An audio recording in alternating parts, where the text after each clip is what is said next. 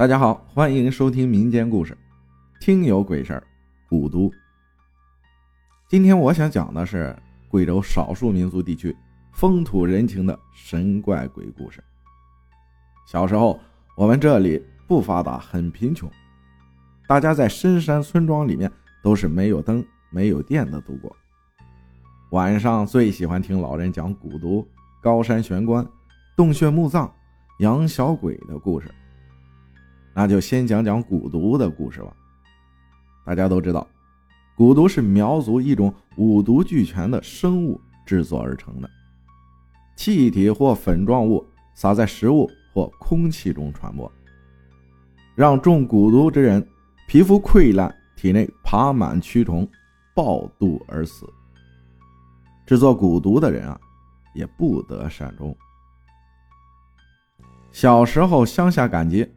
有个苗族老奶奶带了农产品来卖，出趟山不容易，就带着干粮、糯米饭和水。我和一个小学同学放学的时候打闹，他不小心踩到了这个老奶奶的鸡蛋，被拉着不让走，赔钱。但是小学生哪来的钱啊？所以争执许久也没钱赔。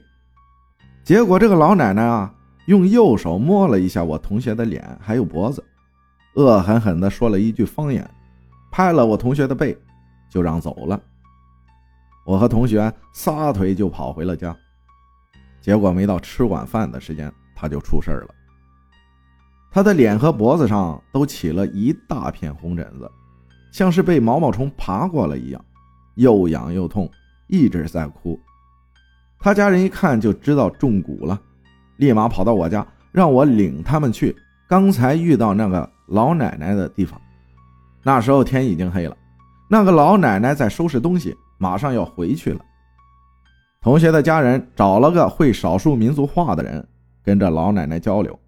我看他们又作揖道歉，还拿出了钱。这样，那老奶奶才从怀里拿出随身携带的干粮，取了一团糯米饭，淋上自带的竹筒水，转身递给了同学的家人。回来后。我看到同学吃下了糯米饭就睡着了，我自己也就回家了。第二天同学来上学，我问：“昨天你是怎么回事啊？”